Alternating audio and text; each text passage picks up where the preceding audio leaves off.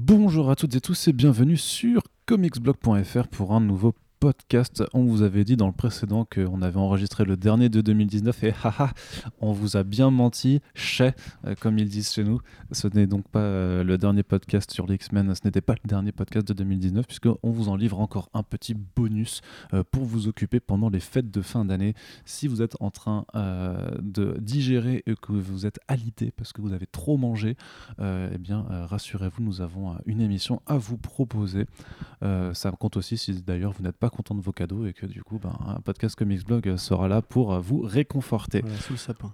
Sous le sapin, effectivement. On l'a emballé. On l'a voilà, on l'a emballé, emballé, pesé. Euh, on a mis euh, des petits chocolats et du champagne à côté, puisque c'est comme ça que se savoure les podcasts Comics Blog de fin d'année, bien entendu, euh, puisque avec la Marvel Money, on peut tout se permettre. Bref, après cette longue introduction, puisque bien sûr Corentin est avec nous. Bonjour. Bonjour, bonjour, Corentin, tu vas bien? Je suis un peu fatigué. Comme toujours, hein, c'est un peu un état, euh, un état physiologique naturel chez, chez Corentin, c'est la fatigue. Vrai, mais aujourd'hui, on va pas parler de fatigue, mais on va parler un petit peu de politique, un petit peu de Batman, un petit peu de DC Comics, un petit peu de Frank Miller, voilà, puisque euh, c'est euh, pourquoi. Alors pourquoi le pourquoi du comment hein? C'est parce que il y a une bonne semaine est sorti un, un, certain numéro qui s'appelle Dark Knight Returns, The Golden Child de Frank Miller et Raphaël grand pas, qui vient apporter une nouvelle pierre à cette grande épopée euh, qui est celle du, euh, Dark Knight Returns, euh, entamée il y a plus de 30 ans, en 1986. Et l'idée de ce podcast, orchestré à part ce très cher Corentin, c'est un peu de faire un retour sur cette longue saga et de voir comment chacun des titres a évolué dans son discours politique. et dans le discours personnel au fur et à mesure que la vie de Frank Miller et ses avis également ont évolué et ont été façonnés par euh, l'actualité euh, de son pays euh, notamment et puis par l'évolution de sa vie personnelle. Alors forcément, il y a beaucoup de choses qui ont déjà été dites sur les deux premiers opus que sont Dark Knight Returns et Dark Knight Strikes Again. Donc nous, on va plus se concentrer après surtout sur Dark Knight 3 et The Golden Child qui est sorti il y a, quelques semaines. Donc bien entendu, sur la dernière partie, ce sera déconseillé au lecteur VF puisque c'est encore puisque la sortie chez Urban n'est pas encore actée et n'arrivera a priori que dans d'ici 8 à 10 mois, on dit, je pense. Euh, donc voilà, mais euh, les trois quarts de ce podcast hein, sont, euh, sont spoilers sur la saga Dark Knight Returns, mais tout est disponible chez Urban, donc vous n'avez pas d'excuses. Hein, vous pouvez pas dire non, non, il y a des spoilers alors que tout est sorti depuis quelques années. Voilà, ça c'était l'introduction. On, fera un tout petit aussi crochet par Holy Terror, puisque pour ceux qui ne le savent pas, Holy Terror au départ était censé être un comics de Batman. Oui. Euh, que DC Comics a refusé, on va, y revenir, mais ça compte aussi dans la saga du Dark Knight, puisque euh, c'est, en tout cas dans les opinions politiques de Frank Miller, croisé avec Batman, puisque c'est probablement peut-être pas le plus politique, ni forcément le plus intéressant, euh, mais dans l'évolution du discours de Miller, ça a une place tout aussi importante. Tout à fait. Alors on commence par le premier, tout simplement. On va le faire dans l'ordre chronologique, hein, puisque bah euh, c'est la façon la plus simple de faire. Sauf si tu veux faire un trajet TGV occupé pour nos, pour nos auditeurs. Euh, est-ce que, tu veux le faire euh, plutôt dans un, épisode, un, épisode 4-5, puis après revenir au premier puis, Ah là là, l'actualité Star Wars. Incroyable. D'accord. Donc, qu'est-ce qui se passe Qu'est-ce qui se passe il y a 33 ans, en 1986 ah, il, se passe, il se passe plein de choses. en 1986, du coup, effectivement, Frank Miller qui était un peu en pleine ascension. Frank Miller, qui au départ était donc un, jeune homme d'origine irlandaise, euh, qui a découvert Batman à 5 ans, euh, d'ailleurs avec des Batman de comic strips. Euh, c'est assez intéressant d'ailleurs d'en parler au moment où justement Urban les republie en, France. Euh, donc les espèces d'histoires euh, imprimées sur du papier journal euh, qui évoluaient en parallèle des comics de l'époque. Ça, c'était plus prestigieux d'avoir ces strips publiés dans les quotidiens de la grande presse généraliste qui étaient pour les adultes, plutôt que les, les comic books qui étaient les trucs un peu pétés pour les enfants. Quoi. Tout à fait, oui, mais d'ailleurs le, le, le, numéro en question dont, dont, il a beaucoup parlé était même assez politique, puisque c'était l'histoire d'un condamné à mort qui demandait à voir Batman pour, pour lui dire qu'il était innocent un petit peu comme Superman par rapport aux premières histoires de Jerry Siegel et Joe Shuster. Et euh, Batman, du coup, me conduisait une enquête et s'apercevait qu'en fait, non, le mec n'était pas innocent, mais coupable et devait assister euh, à son exécution. Euh, voilà, ça, ça pose déjà, déjà belle, belle façon d'être introduit à, Batman quand tu as 5 ans. Mais ça lui a tout de suite beaucoup parlé en fait, parce que c'était déjà un, gros fan de, de l'idée même des, des, comics et de, de l'envie de devenir dessinateur.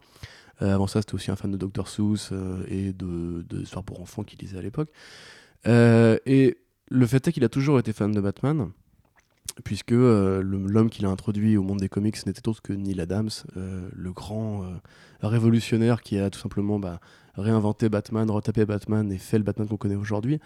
je ne sais plus qui disait ça à la dernière Comic Con qu'on avait fait, mais quelqu'un avait dit que c'était le vrai créateur de Batman, c'était Neil Adams et Danny O'Neill, et pas forcément Bob Kane Bitfinger qui avait posé un personnage sans forcément aller au bout de ce qu'on pouvait savoir aujourd'hui sur lui. disons que dans le consensus général, en fait, il y a quand même plusieurs voix qui s'élèvent pour dire qu'il y a plusieurs vrais créateurs de Batman. Par rapport effectivement bah, à la création du personnage euh, dans le sens strict du terme, euh, oui, c'est Bob Kane et Bill Finger et, euh, qu'il y a un peu de Jerry Robinson aussi sur, sur, sur la suite et peut-être Gardner Fox aussi sont enfin les quatre là sont vraiment ultra importants dans, dans la création de toute la mmh, mythologie. mais c'est vrai qu'après que pour la, le, le, façonnement du personnage tel qu'on connaît aujourd'hui et le Batman moderne oui euh, Danny O'Neill et Neil Adams c'est incontournle et, c'était Neil Adams qui, qui, avait raconté à la Comic Con euh, comment un jeune Frank Miller était présenté chez lui avec ses blanches et qu'il lui avait dit de, les, retravailler et encore et encore. Il avait dit qu'il ressemblait à un jeune Ichabod Crane de Sleepy Hollow et qu'il avait, il avait trouvait que les planches étaient absolument affreuses. Et donc oui, il lui avait dit insiste, insiste. Et du coup, c'était créé entre eux une sorte de filiation, de rapport euh, euh, père-fils en fait, parce que mhm. Neil se dit clairement que pour lui c'est comme une sorte de fils. C'est lui après qu'il a mis le pied à l'étrier sur Daredevil avec euh, Klaus Johnson. et c'est là que du coup bah, la légende de Frank Miller s'est amorcée. Alors Frank Miller qui est un grand fan d'influence asiatique, notamment du Japon, de Lone Wolf and Cub, notamment le manga euh, très connu qui apparemment aurait aussi inspiré The Mandalorian aujourd'hui, comme quoi voilà, tout est lié. Euh, tout, est, recyclage aussi. Tout hein. à fait, ouais. Puis aussi un grand pote de Geoff Darrow avec qui il a rendu hommage notamment à, Otomo, euh, au film de Lato et à Tezuka avec Big Guy. mais au-delà de ça, Frank Miller, c'était aussi bah, déjà très jeune, une sorte de grand provocateur. Euh, une vraie grande, grande, gueule. Hein, euh. Ça se voit en fait, des, même, même son, son art de a des, des, accès politiques, euh, notamment Born Again par exemple, où le, le caïd manipule une sorte de Captain America de droite qui a été créé par le gouvernement pour faire la guerre au Vietnam et dans, dans, ces régions du monde. Ouais, Nuke. qui déjà à l'époque est une sorte de parodie de l'esprit va en guerre et réactionnaire américain, puisque si Frank Miller se défend d'être de droite, il n'a jamais été contre l'idée qu'on puisse le, qualifier comme un libertarien, donc une sorte de mouvement de pensée plus ou moins inspiré par Ayn Rand, euh, qui d'ailleurs partage avec euh, Zack Snyder, euh, qui sont en fait donc des gens qui pensent d'abord l'État en termes de profit personnel et d'individus, et qui sont pour la liberté et pas forcément pour le fait que l'État vienne se, mélanger, se mêler à la gouvernance de la vie commune des individus. Donc en 83, ça va se matérialiser avec Batman. Euh, grâce justement à Dick Giordano qui, voyant euh, le succès du personnage et pour capitaliser sur l'héritage qui est quand même assez puissant de Neil Adams et Danny O'Neill, veut faire une sorte de nouvel, euh, de nouvel ambassadeur de Batman avec Frank Miller et qui lui dit bah, Tu vas nous écrire une petite histoire, ce que tu veux. Frank Miller à l'époque commence à attaquer lentement mais sûrement la trentaine et lui dit lui dit ah c'est fou il a t'imagines il a il a notre âge quoi Ouais, t'as vu, là, on a l'âge d'écrire un Dark Knight Returns. Quoi. ouais, mais c'est on, on, écrit hein. des magnifiques éditos sur la Snyder Cut, c'est déjà ça. C'est déjà bien, putain. Ouais. pas, le même, pas le même level, hein, purée. Ah, je sais pas, dans 30 ans, on en parlera encore. Ouais, bah je pense pas. mais euh, du coup, oui, voilà. Donc, et effectivement, leur, à, bord d'un avion, ils en discutent. Euh, et voilà, Frank Miller, ce qui te choque, c'est que Batman puisse être euh, plus jeune que lui. Puisqu'il a un rapport très individuel, il a grandi avec Batman, il a passé toute sa vie avec Batman il a toujours lu et apprécié Batman et il a envie du coup de le, garder un peu plus vieux que lui, donc de repousser l'âge. C'est quelque chose qui ne se faisait pas encore beaucoup à l'époque. On n'avait pas. Euh, aujourd'hui, c'est une sorte de gimmick. Maintenant, le Old Man, notamment chez Marvel, on a vu beaucoup de Old Man récemment, de Old Man Quill, de Old Man Logan, de Old Man etc. Mais c'est vrai qu'à l'époque, il y avait une sorte de côté un peu de, de, figure de tuer le père ou de, de, proférer un tabou en en faisant une sorte de vieux croulant. Et euh, bah, c'est ce qui va se passer, puisque du coup, Frank Miller imagine une sorte de futur dystopique où Batman, alors il le dit lui-même, c'est une des plus grosses influences de la, bibliographie, de la Frank Miller, et ça va paraître un peu anodin, mais euh, Frank Miller est fan de l'inspecteur Harry. Il est fan de Polar, comme Darwin Cook, il est fan de, de ces flics euh, qui, sèment la justice dans Los Angeles. Et il a beaucoup grandi avec le cinéma des années 70, notamment Un justicier dans la ville, qui a aussi été une grosse influence pour lui. Mais euh, ce qu'il aime chez Dirty c'est ce côté justement, un flic qui, en un sens, est libertarien, puisque Clint Eastwood justement est libertarien, euh, n'a pas honte de dire punk, euh, un gimmick qu'on retrouvera dans ses BD à lui, à la, truandaille des quartiers, et toujours cette espèce de, bouche grimaçante, toujours mécontent, toujours mal rasé, etc. c'est ce qu'il va faire avec Batman en fait. Il va imposer une sorte d'idée que Gotham City est vraiment parti en vrille parce mhm. que Batman a raccroché la cape après la mort de son deuxième Robin, Jason Todd. Quelque chose qui n'avait pas encore été fait à l'époque d'ailleurs. Jason Todd était encore parfaitement en vie quand, quand DKR s'est lancé. Alors d'aucuns disent que c'est ce qui a influencé DC Comics dans l'idée de, euh, de, faire, la mort de, Jason Todd. Peut-être que tu veux raconter le, euh, la mort de Jason Todd peut-être? Non, bah tout le monde tout le monde sait comment Jason Todd est mort. Euh, ah, je sais pas. Surtout, imaginons que les gens ne connaissent pas. Imaginons, bah non, bah voilà, Jason Todd qui était le, deuxième Robin après le départ de Dick Grayson qui, a, bah, qui avait besoin de s'émanciper au-delà de, de l'ombre de, Batman. Et euh, c'était notamment aussi parce que euh, le départ de Nightwing avait été acté des, années plus tôt, parce qu'en fait, justement par cette volonté euh, par Daniel et Neil fait, d'avoir un Batman sombre, solitaire, donc il lui fallait plus de coéquipiers joyeux et souriants pour qu'on puisse revenir quand même un petit peu aux racines de détective et de noirceur qui marquaient quand même les débuts du personnage.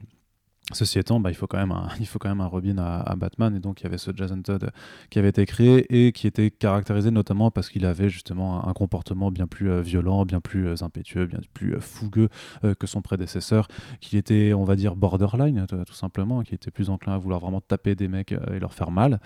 Et il s'avère qu'il y a une histoire donc, qui s'appelle Death in the Family qui, qui a été écrite par Jim Starlin, du coup, grand, grand scénariste de renom, créateur de Thanos accessoirement, et tout l'intérêt de, enfin tout ce qui est important dans cette histoire, c'est que à la fin, euh, donc le Joker euh, tabasse à mort euh, Robin, Jason Todd, et les lecteurs pouvaient appeler un numéro à l'époque, surtaxé bien entendu, pour décider du sort de Jason Todd, c'est-à-dire est-ce qu'il va vivre ou est-ce qu'il va mourir. Et donc il y a deux planches qui étaient dessinées en, en, fonction du résultat, et donc l'histoire a tranché, Jason Todd est mort. C'est quand même particulièrement morbide comme époque. Hein.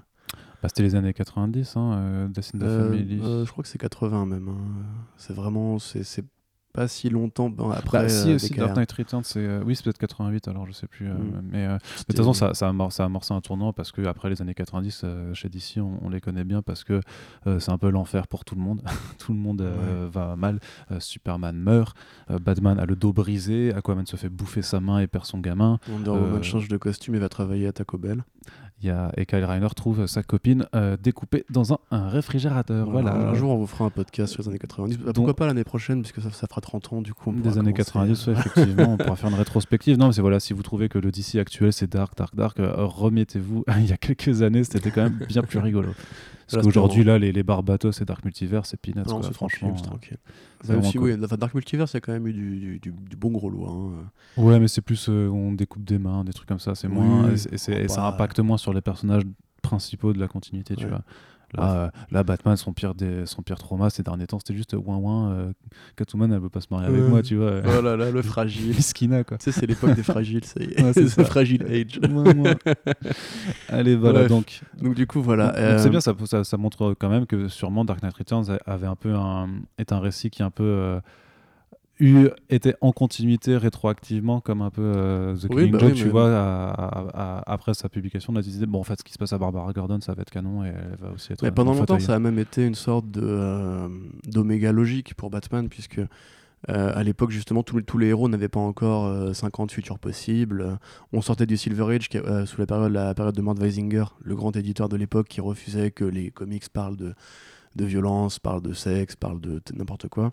Et du coup, Batman était devenu un héros beaucoup plus science-fictionnel qui allait régulièrement dans le passé et dans le futur, comme Superman, euh, et euh, qui vivait des aventures tout à fait bizarres. Tout ce qui a influencé les Robot Chicken et The Lego Batman, etc., vient de cette période-là. C'est ça, donc juste, c'est bien 88 à 89. 88, avec Jim Aparo, et voilà. Euh, et en l'occurrence, voilà, c'était aussi une sorte de, petite expérience pour eux, puisque DC Comics avait, avait, le vent en poupe à l'époque. Frank Miller avait fait Ronin, un récit de science-fiction futuriste qui a inspiré d'ailleurs le dessin animé Samurai Jack de, Tartakovsky, pardon, c'est très dur à dire. Euh, et on arrivait justement à cette période du roman graphique en fait, puisque euh, les éditions euh, aux États-Unis, inspirées par la BD Métal Hurlant en France, et surtout la qualité du papier et la qualité de l'édition en général, il y avait une sorte de boom en fait du bon comics de science-fiction à l'époque, euh, de l'album relié. C'est l'époque où on a commencé à quitter un peu les comic shops pour aller vers le direct, market. Et Frank Miller et Alan Moore étaient les deux euh, étoiles montantes de ce mouvement-là, puisque d'un côté on avait Watchmen et Dark Knight Returns de l'autre. j'ai envie de dire la même année, quelque part, ce qui est quand même assez dingue de se dire qu'on a, qu'on a vécu ça en même temps, enfin en tout cas pas nous, mais que les gens de l'époque ont vécu ça en même temps. On a quitté les kiosques pour aller vers le direct market. Oui, tout pas, à fait. Pas que les comic shops vers le direct non, oui, market. pardon, je suis fatigué. Là, justement, les boutiques spécialisées ont été créées parce que aussi le comics commençait à avoir cet objet un peu de collection, cette, cette allure d'objet de collection. Tout à fait, tout à fait. Il faut s'en apercevoir, mais c'est que c'est vrai qu'avant, le, le, trade était un truc totalement. Euh, mm qui n'existait pas. Quoi. c'est ça. Et puis on les, vendait en single et puis point. Les singles, dans les, euh, justement, dans les kiosques à journaux, tout ça, tu trouvais mm. ton rayon euh, comics et tu n'avais pas de boutique spécialisée mm. avec tous tes singles et euh, les, les, fait, bah, Si cette histoire-là vous intéresse, je vous conseille l'édition du Urban Comics de Ronin, justement, où la préface raconte très bien justement comment les de l'époque et Jeanette Kahn ont poussé pour justement avoir cette ligne de roman graphique qui s'est vraiment développé à l'époque. Donc le terme roman graphique a bien du sens évidemment dans les années 80 pour ceux qui croient que c'est juste un terme marketing, etc. Euh, mais donc, pour en revenir à DKR, donc, euh, on arrive sur cette mini en 4 numéros. Euh, avec des techniques de composition qui d'ailleurs vont aussi laisser une trace comme Watchmen, le comics sans MS pour la police d'écriture notamment. Alors la légende veut que ce soit Frank Miller qui ait inventé la police d'écriture comics sans MS. J'avoue, je ne suis pas un philologue des polices d'écriture, je ne sais pas. Mais on a les pages en 16, en 16 cases par exemple. Euh, on a justement ces grandes, ces grandes pleines pages avec euh, Batman qui vole dans Gotham City, euh, un Batman très musculeux, très, très grimaçant. on a les couleurs de Lynn Varley, notamment beaucoup d'aplats de couleurs, justement, notamment la scène de l'explosion nucléaire, où Lynn Varley va montrer à l'époque qu'elle a un talent extraordinaire. Et surtout, on a un Batman qui fait plus guerre froide qu'on ne l'a jamais vu auparavant. On a la bombe nucléaire, on a un réseau d'information par les télévisions et les radios qui va servir de la, narration de Frank Miller et qui est un peu du jamais vu à l'époque. Et on a le président Ronald Reagan qui est euh, évidemment présent à cette époque-là. Alors, faut comprendre que euh, dans les États-Unis de l'époque, aujourd'hui ça nous paraît un peu désuet, mais Ronald Reagan était arrivé justement après euh, d'autres présidents un peu plus, enfin, un peu moins mémorables, comme celui qui allait entre guillemets réparer le souvenir de Richard Nixon, celui qui allait rendre à l'Amérique son pouvoir guerrier son pouvoir triomphant. C'était l'Amérique business, c'était l'Amérique euh, des, de droite, l'Amérique des, des, familles, l'Amérique. Euh, c'est pas lui qui utilisait déjà le Make America Great Again Tout à fait, bien sûr, mais même euh, c'est aussi lui qui, peut-être comme Trump, je sais pas, a commencé à utiliser des références pop culturelles dans ses discours. Ronald Reagan est un grand fan de Rocky, un grand fan de Rambo. C'est cette époque justement du qu'on appelle le héros réganien. C'est le héros musculeux, le héros blanc, le héros qui va dans les pays en guerre avec une grosse Kalachnikov et qui pète des gueules de, euh, de bronzés, tu vois. C'était vraiment justement cette époque où l'Amérique euh, de droite était à son paroxysme. Et en un sens, du coup, bah, Batman est une sorte de, de héros un peu accidentel euh, pour elle, puisque dans le DKR, on préfère évidemment Superman, qui est le boy scout, obéissant, docile, optimiste, très réganien justement, qui dans les, les, les, les, prix qui chantent, l'Amérique des travailleurs, l'Amérique qui se lève tôt, etc. Alors que Batman, pour le coup, était un peu une sorte de révolutionnaire qui justement voulait pas se conformer à l'ordre établi, à l'establishment. Et beaucoup de gens ont dit que c'était une sorte de, figure du fascisme. Et là, Frank Miller a toujours dit non, pas du tout. Mon Batman n'est pas fasciste. Euh, les fascistes veulent contrôler euh, la façon dont les gens vivent comme Superman en un sens. Alors que ce Batman-là refuse justement qu'on lui dicte voilà, la façon dont Batman, il doit se comporter. justement se, se débat contre l'ordre et l'autorité, mais surtout, lui tout ce qui l'intéresse, c'est de remettre sa ville sur le droit chemin, quoi. Et euh, donc, il va affronter des sortes de bandes de Mais tu peux, tu vois, tu peux quand même euh, discuter de là-dessus parce que justement, euh, il veut remettre sa ville dans le droit chemin. C'est un droit chemin que lui, il qui est décidé par lui-même. Donc, dans ce sens-là, tu peux voir une sorte aussi de, de, totalitarisme sur le fait que si tu sors du chemin dicté par Batman, euh, tu vas tu vas t'en prendre une. Alors après ça dépend de tes sens de, tes valeurs morales et tout parce qu'on sera d'accord que voilà que buter des gens comme le fait euh, le gang des mutants bah oui c'est effectivement tu, peux comprendre que tu as envie d'arrêter ça mais je pense que c'est de là que vient l'argument de, il y a un côté un peu, totalitaire. Il y a un côté un peu tout AD en fait dans, dans cette BD là. C'est un peu Judge Dredd justement ce côté d'ailleurs pas Judge Dredd qui est, euh, qui est aussi une influence assez, assez évidente. Ce côté quand Batman par exemple débarque chez un, chez un truand et qui lui dit euh, je pourrais te lire tes droits, t'en as tellement des droits, putain, ça m'énerve et tout. et pour le coup, ça fait vraiment très de droite, c'est vraiment très fasciste, justement. Mais euh, il y a ce côté, oui, euh, dans, un monde, dans un monde abject, justement, quel est le meilleur moyen de rendre la justice Est-ce que c'est de l'amener au poste Est-ce que c'est de lui péter la gueule, tu vois et La réponse que trouve Miller, justement, c'est toute la dichotomie du personnage, c'est que lui, justement, pense faire un récit qui va casser, justement, une sorte d'ordre établi. Mais en un sens, il, il remplace cet ordre établi par plus d'ordre. Et voilà, c'est pour ça qu'il est pas vraiment, il est plus libertarien que fasciste, ou en tout cas il est plus euh, euh, d'une droite euh, anti-système que d'une droite conventionnelle et institutionnelle. Et avec ce personnage-là, justement, quand on voit l'affrontement entre Batman et Superman, on voit une sorte de deux visions de l'Amérique qui vont s'opposer. L'une qui veut que tout soit bien propre, carré, les gens restent chez eux, les flics font la loi, etc. L'autre qui est plus là à dire aux gens rebellez-vous, battez-vous pour vos principes et n'hésitez pas, même si le combat est perdu d'avance, comme contre Superman, il faut y aller en fait. Alors, euh, le fait est qu'au départ, Batman devait mourir à la fin de DKR. C'était le projet original.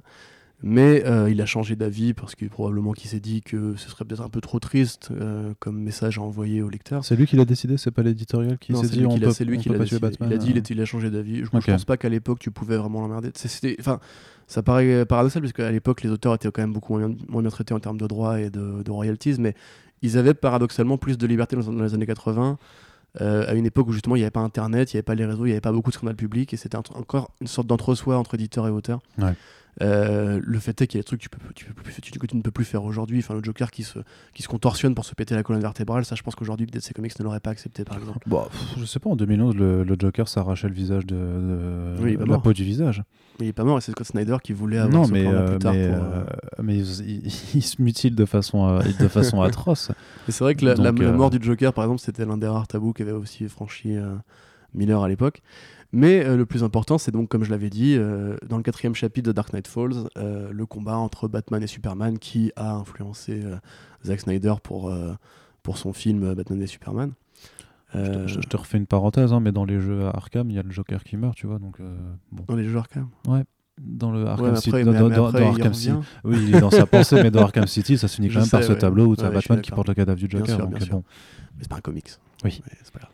C'est pour dire qu'une fois que le tableau a été franchi une fois, tu peux le refaire. Quoi. Ah, bien sûr, bien sûr. Bah, moi, j'aurais attendu que le Joker meure encore au cinéma cette année, mais voilà, ils ont décidé de ne pas faire comme ça. Euh, donc bref. Et oui, donc il y a ce combat entre Batman et Superman qui était pareil, une sorte de première à l'époque. Euh, il y en avait déjà eu des combats dans le Silver Age. Qui, enfin, je t'ai montré des planches ça à coups de, à coup de, de catapultes, à coups d'épée, de, de, de, bouclier et tout. Mais euh, voilà, c'est pas un combat à mort. Non, ça, ça a aussi créé un précédent. Euh, avec l'écriture justement un peu mythique euh, et très, euh, très virile de Frank Miller. voilà, probablement que ça a été le deuxième plus chef-d'œuvre le plus important de sa génération avec Watchmen. Et ça reste encore aujourd'hui, selon beaucoup d'avis, l'un des meilleurs comics qui ait jamais été fait. Après, voilà, ça a probablement un peu vieilli, c'est un comics des années 80 évidemment. Mais déjà à l'époque, on commence à voir justement une sorte de rapport au, pouvoir, une sorte de rapport à la société, une sorte de rapport aux médias, c'est très important, les rapports aux médias, surtout dans des cas. Toujours, ouais, toujours. Euh, qui commence justement à, poser les, les, contours, entre guillemets, d'un Batman qui va pas être comme les autres, qui va pas être celui qui va affronter le gros vilain à la fin et. Euh, euh, ou simplement même résoudre une enquête. Jamais ce qui a intéressé Frank Miller, et quand beaucoup de gens parlent de Frank Miller comme un grand architecte de Batman, toute une personne se dit vraiment qu'est-ce qu'il a fait en fait. On se dit il a fait l'origine et la fin, oui, mais comment est-ce qu'il les a fait? Dans, euh, y a dans Batman Year One, il n'y a pas de, de grande enquête à mener, il n'y a pas de grand super vilain. Euh, dans DKR, c'est pareil, il n'y a pas vraiment de grand super vilain. Le grand super vilain, c'est la société ou euh, l'époque, ou peut-être même Superman. Je bah, disons, disons, que tu peux le découper en, petits chapitres quand même, et que tu arrives à avoir des, des, super vilains ponctuels. Ouais. Enfin, tu as quand même euh, les mutants, le Joker et Superman. Tu vois, c'est, euh, ils, décident de pas en faire un seul, mais ça s'enchaîne quand même. C'est une sorte de fresque, tu vois, mm. où on voit comment chacun. Ah, c'est un déroulé, c'est un déroulé, Exactement, dans une sorte de dystopie futuriste. Et le gros ajout de l'époque, c'était évidemment Carrie Kelly aussi, la mm. première Robin, Robinette.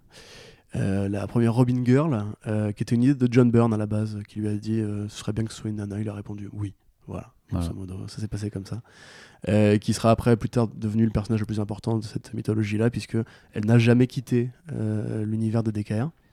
la continuité de DKR, c'est le seul endroit où on pouvait trouver Carrie Kelly. Pourtant, elle est quand même devenue culte et souvent listée dans le top des meilleurs Robin. Il l'avait canonisé dans Batman et Robin dans, au cours des New 52. T'avais une Carrie Kelly qui était dedans aussi. Euh. Non, je te la fais. Elle était Robin Non, non, c'était pas une Robin. Ah oui, mais... c'était une pote de Damien, c'est ça Ouais, ça, ouais. Ouais, ok, d'accord. C'était une caricature, quoi.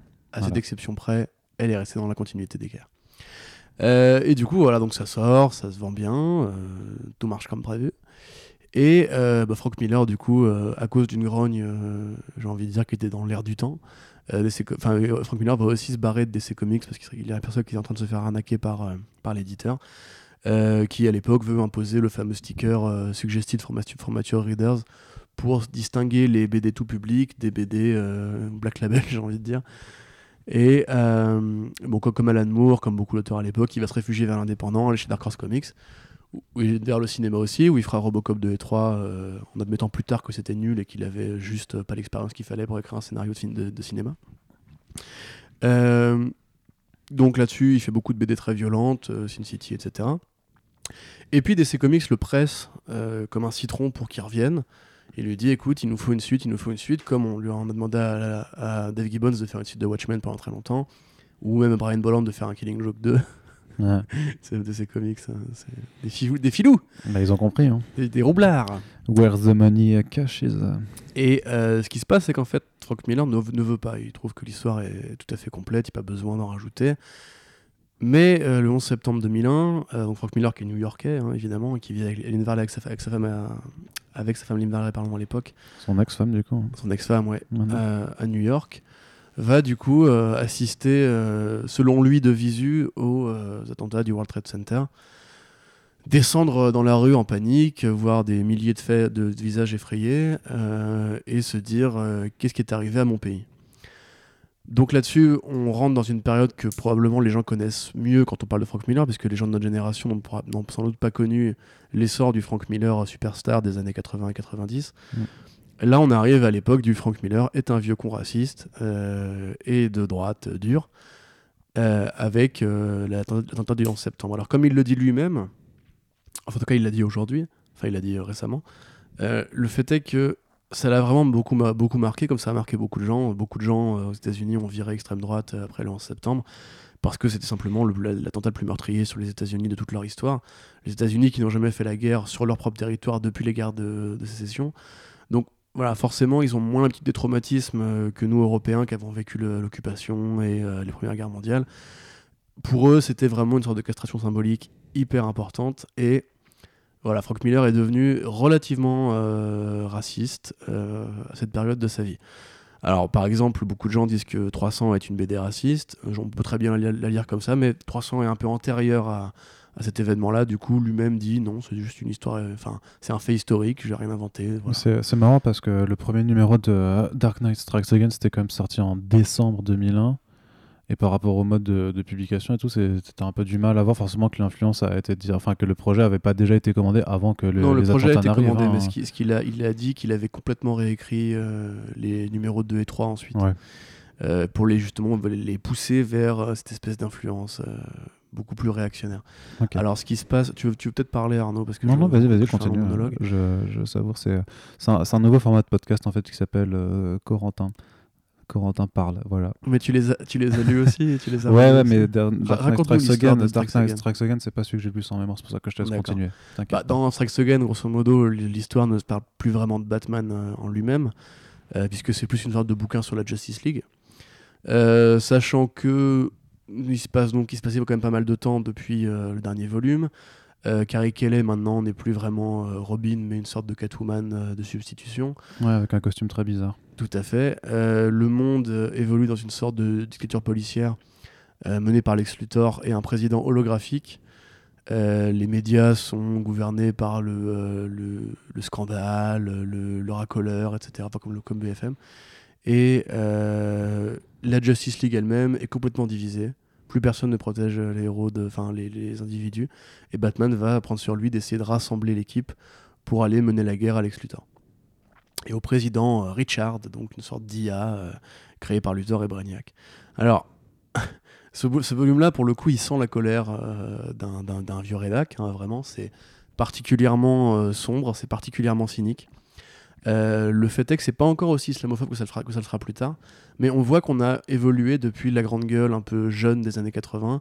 Là, on est sur un quarantenaire en colère qui, euh, bah, qui n'aime pas le présent, quoi, simplement, qui mmh. critique, qui tire à, feu ouvert sur les médias et, le côté justement racoleur d'information. Il y a vraiment une présentatrice de télévision qui s'appelle voilà, mmh. News, News with the Nude. C'est une nana juste à poil qui présente les infos. Euh, pour critiquer le fait qu'on prenait probablement des présentatrices trop jeunes ou trop sexy à l'époque, comme c'est toujours le cas aujourd'hui, hein, ça n'a pas changé. Euh, le président de l'époque, qui était George Bush, j'ai envie de dire que c'est assez facile de voir euh, pourquoi on pourrait penser que c'est une sorte d'hologramme à la service de, des lobbies et des puissants, et, surtout qu'il n'a pas su protéger les États-Unis de, l'envahisseur, puisque bon, la famille Bush, c'est aussi un lien avec la, avec l'Afghanistan et cette partie du monde où Ben Laden a, été formé. Batman est vraiment un terroriste auto, auto-stipulé. C'est-à-dire que lui-même le dit, Striking Terror, best part, of the job, ce qui est un peu la réplique culte de, ce volume-là. Mm. Il n'est plus du tout un justicier. Son but, c'est de faire la guerre au gouvernement. Euh, il a une armée pour ça, il a une armée de suivistes qui a été formée à la fin de DKR. Après, c'est un gouvernement totalitaire, quoi. Bien sûr, euh, mais évidemment, mais c'est une exagération. Donc ça, se justifie, techniquement, ça se justifie de. C'est dans la continuité, c'est de la même façon que le Batman de Dark Knight Returns se rebellait euh, contre un, un, establishment qui n'est pas moral. Donc quelque part, là, tu justifies de faire la guerre à, une forme d'état de terreur par la terreur également. Bien sûr, mais du coup, est-ce que c'est un révolutionnaire d'extrême droite ou bah, c'est toujours un peu compliqué à placer quoi. entre la droite et l'anarchie quoi, parce mm. qu'au final, il veut, il veut, juste casser, en fait, il veut tout casser quoi. il veut tout casser, il veut tout casser. Et alors, le problème, c'est que ce bouquin-là, du coup, qui a, qui a, reçu un accueil critique assez froid, hein, on va pas se mentir, c'est très euh, bien vendu quand même. Hein. C'est très bien vendu. Euh, mais, c'est vrai que sur, sur l'accueil critique, c'est pas, c'est notamment les dessins qui ont été remis en cause parce que c'est pas, c'est pas Miller à son meilleur. Bah, c'est le, Miller qui bâcle en fait, et on sent justement que ça a été refait assez vite parce que c'est peut-être pour ça qu'effectivement que les deux et trois sont, euh, sont les, dessins sont effectivement assez affreux on est beaucoup sur des personnages sur des plages de blanc colorisés par Lynn Varley c'est une colo numérique à l'époque où le numérique n'était pas encore très maîtrisé du coup, c'est effectivement assez, euh, assez déplaisant à regarder. Chaotique. Euh, maintenant, il y a des idées intéressantes. Par exemple, on retrouve, euh, on retrouve euh, Dick Grayson, qui est devenu un Joker immortel, qui est transformé par le Joker justement pour devenir une sorte d'héritier. Alors, je n'ai pas tout à fait compris ce qu'il essayait de faire avec ça, mais c'était sympathique de, de, le retrouver. on a encore un commentaire politique qui est finalement une sorte de, de réponse un peu pré-programmatique à George Bush, puisqu'à l'époque, il venait à peine d'être élu. C'était pas forcément encore la mode de lui taper sur la gueule. Ça va le devenir. et on, avait, on va dire que, George, que Frank Miller a pris de l'avance sur, sur la meute. Euh, il y a toujours cette espèce de, oui, de, dystopie futuriste fantasmée et très euh, esthétisée, euh, assez, assez bien faite. J'aime bien le passage avec The Atom aussi. Dans son, sport, son espèce de micro-monde où il, chasse des, microbes euh, qui font pour lui la taille de dinosaure, euh, qui est un truc qui rappelle d'ailleurs un peu son travail, sur, son travail sur, 300. Il a dit d'ailleurs qu'il aurait bien aimé écrire, un spin-off sur The Atom dans le monde de DKR, et on le reverra plus tard pour DK3. Mais au niveau politique, voilà, on voit un homme qui est plus en colère, qui est plus vieux aussi, qui a plus le temps pour ses conneries, qui a envie de casser des gueules, qui a envie de péter des portes, qui est en colère, non pas contre Superman et ce qu'il représente cette fois-ci, mais directement contre le pouvoir, contre la politique, contre les milliardaires qui euh, dirigent le pays. Euh, et en un sens contre l'envahisseur, parce que Brainiac aussi fait, fait, de la partie, mais on peut se demander si Brainiac n'est pas une sorte d'allégorie sur euh, l'intelligentsia gouvernementale plus que sur l'étranger. et oui, donc un mec qui dit clairement America belongs to the people, the people are the super-héros, et vous n'existez pas. quoi. Euh, alors le bouquin se finit d'une manière assez Deus Ex Machinienne euh, avec un Al Jordan tout puissant qui revient et euh, qui rappelle que la force de l'imagination ne connaît aucune limite.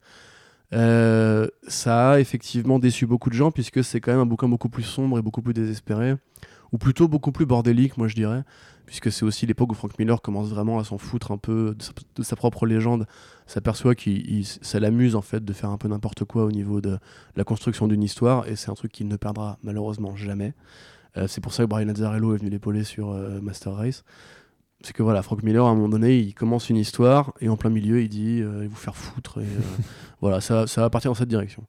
Et voilà, c'est un, un, peu un truc récurrent chez lui et qui va culminer avec All-Star Batman et Robin, euh, qui en un sens pourrait entrer dans la saga DKR, mais c'est pas le plus politique. Donc voilà, on, voit déjà une évolution, on sent, qu'il est plus en colère, il est plus réactionnaire que jamais, il est plus fermé que jamais aux nouvelles, aux nouvelles idées, à l'évolution du monde. Euh, il est traumatisé par le 11 septembre 2001. Il n'est pas spécialement pour euh, les riches ni, les, ni les, officiels du gouvernement, mais on est encore dans une sorte de prolongement logique de Dark Knight Returns.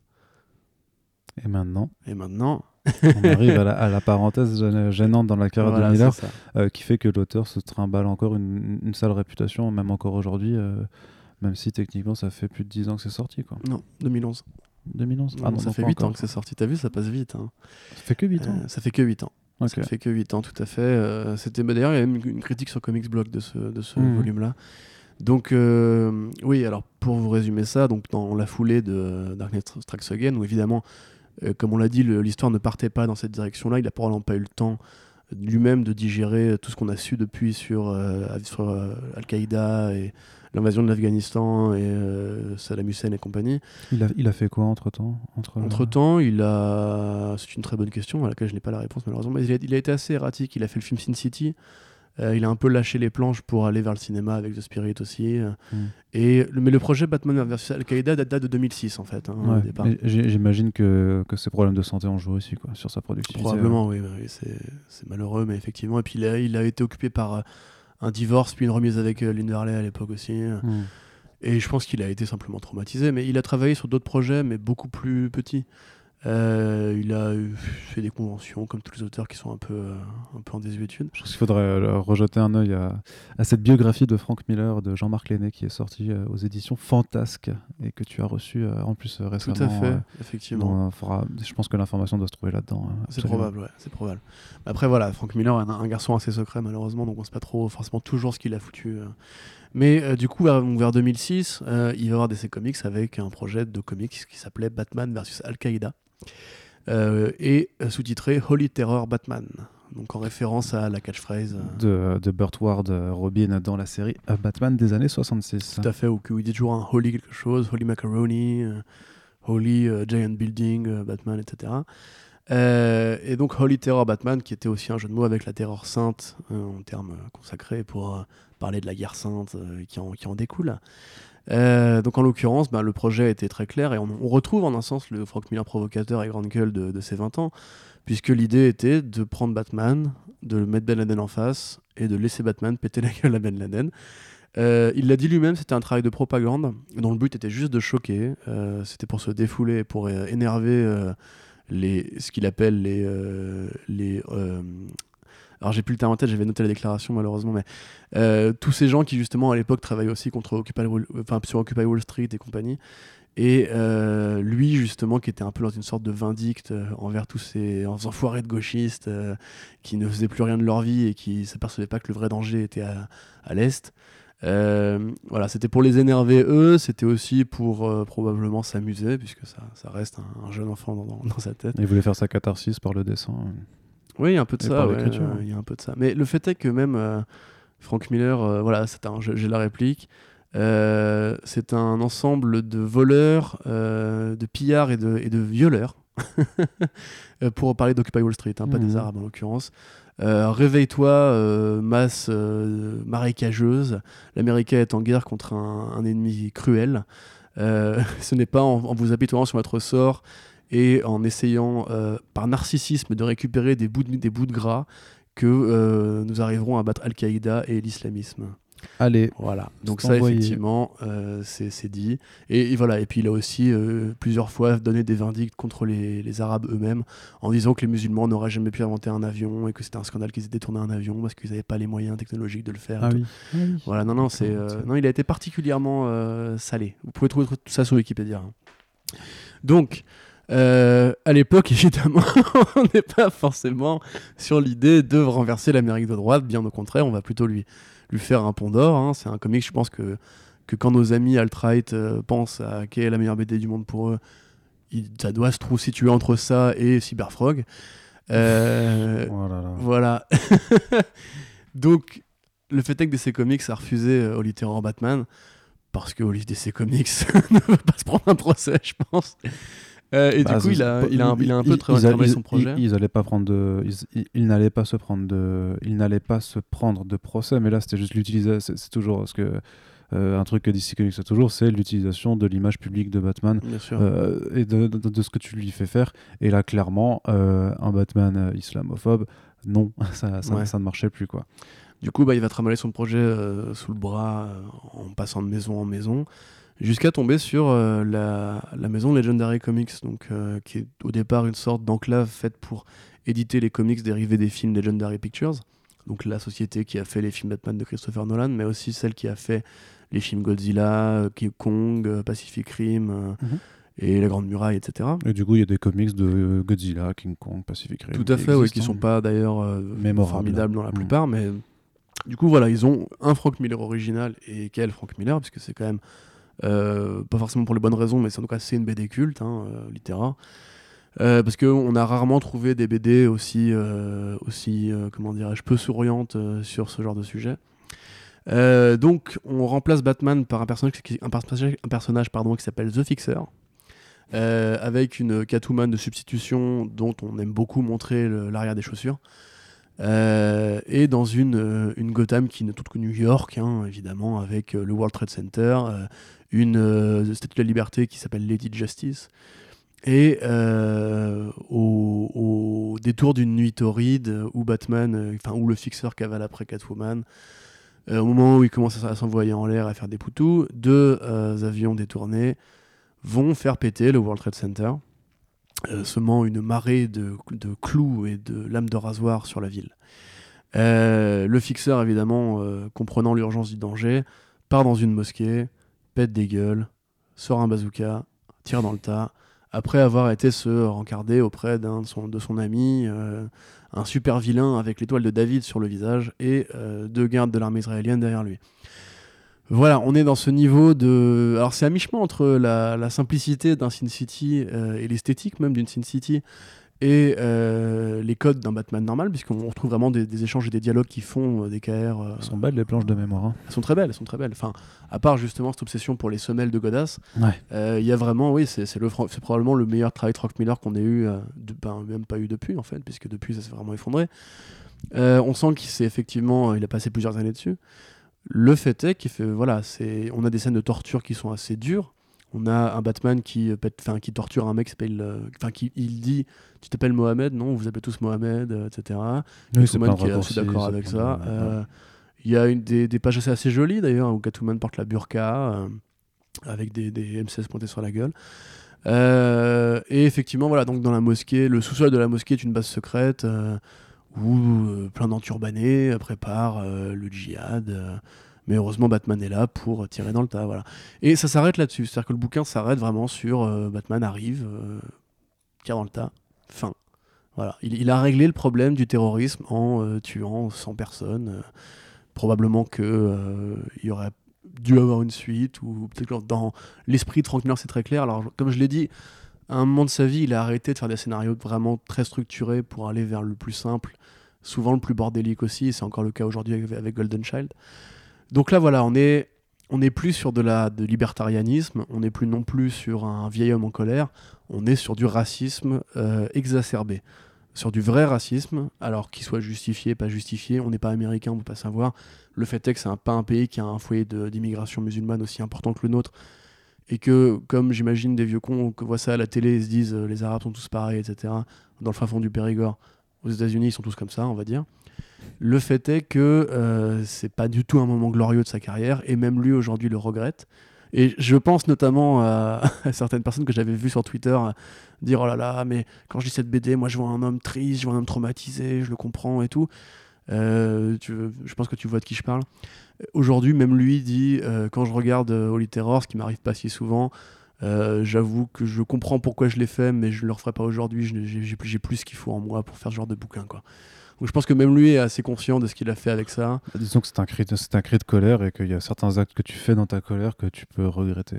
C'est ça, tout à fait. Mais après, le fait est que ça, ça, ça a évolué ensuite. Et je pense que c'était effectivement important que, que, ça existe en un sens. Mais euh, voilà, c'est ce qui a aussi un petit peu tué la carrière de Frank Miller euh, auprès de milliers de gens, puisque c'est vraiment à ce moment-là que tout le monde a dit euh, il, est perdu. On ne peut plus le sauver, quoi. c'est fini. Même si encore une fois, voilà, c'était une BD qui n'était pas déplaisante à l'œil, mais dans l'évolution politique de Frank Miller, on voit quand même que de volume de DKR en volume de DKR en Holy Terror, on s'éloigne de plus en plus de l'idée de justement de Nuke, de ce côté parodique de l'Amérique va en guerre, de ce côté un, héros qui veut critiquer les symboles, etc. Et là, on, va vraiment vers du très conservateur, du très euh, protéger le peuple, tirer dans le tas, etc. Du très, très, très à droite, du très, très, très fasciste. Euh, et c'est vraiment à ce moment-là que je pense lui-même a dû voir, a priori en voyant toutes les réactions qu'on lui a envoyées dans la gueule, parce qu'il a été beaucoup interrogé par rapport au Terror, euh, même s'il l'a toujours assumé, parce que c'est un homme qui tient ses convictions. Hein. à mon avis, c'est là qu'il s'est dit il faut quand même commencer à donner un coup de barre à gauche. Et euh, il se réengage dans une période un peu plus souriante, justement, pour les années qui vont suivre. Je vais faire une petite pause pour que tu nous parles de DK3, Arnaud. Non, Si. Bah non. Si, si, Arnaud. Non, non, c'est toi qui voulais faire ce podcast, donc je te laisse, euh, je te laisse. euh, moi, j'interviens, je fais des petites tu ponctuations, t'endors, là, tu vois. vois, je- tu Non, non, t'endors. bah, je t'écoute, mais c'est- je pense que les gens, les auditeurs, les auditrices seront, euh, euh, comment dire, euh, tous d'accord pour dire que t'entendre parler de Frank Miller, c'est, c'est, Mais tu m'auras pas en, me flattant. c'est hein. plaisir, c'est plaisir. Non, mais il y, y a deux sujets. L'apparition du, du, de l'annonce de D4A. Mais moi, je me rappelle même plus de, Mais de si, cette période-là. Oui, l'époque. j'étais, j'étais euh, à l'époque, on était sur DC Planet. C'était quand quoi, a- en quand il 2016, l'avait- non Quand il l'avait annoncé. Ouais, ouais, quand ils avaient annoncé effectivement le retour, euh, le, le Dark Knight 3, euh, qui avait déjà été critiqué dès l'annonce du titre, hein, justement parce que voilà, les derniers, voilà, donc le dernier euh, truc de Frank Miller, c'était Holy Terror, dont, dont on se rappelait sur Batman. Puis arrive cette annonce de Dark Knight 3, The Master Race. Il y a le mot race dedans. Euh, derniers travaux de, Miller, c'était ouvertement raciste, donc forcément tu te dis putain en fait le gars il, continue, il, continue de- là-dedans, il pète des câbles, euh, c'est pas possible, mais euh, annonce relativement rassurante à, deux niveaux, c'est que déjà il est plus tout seul sur l'écriture, puisqu'il y a Brian Azzarello euh, qui est dessus, c'est vrai que j'ai complètement pas pensé à l'interroger là-dessus.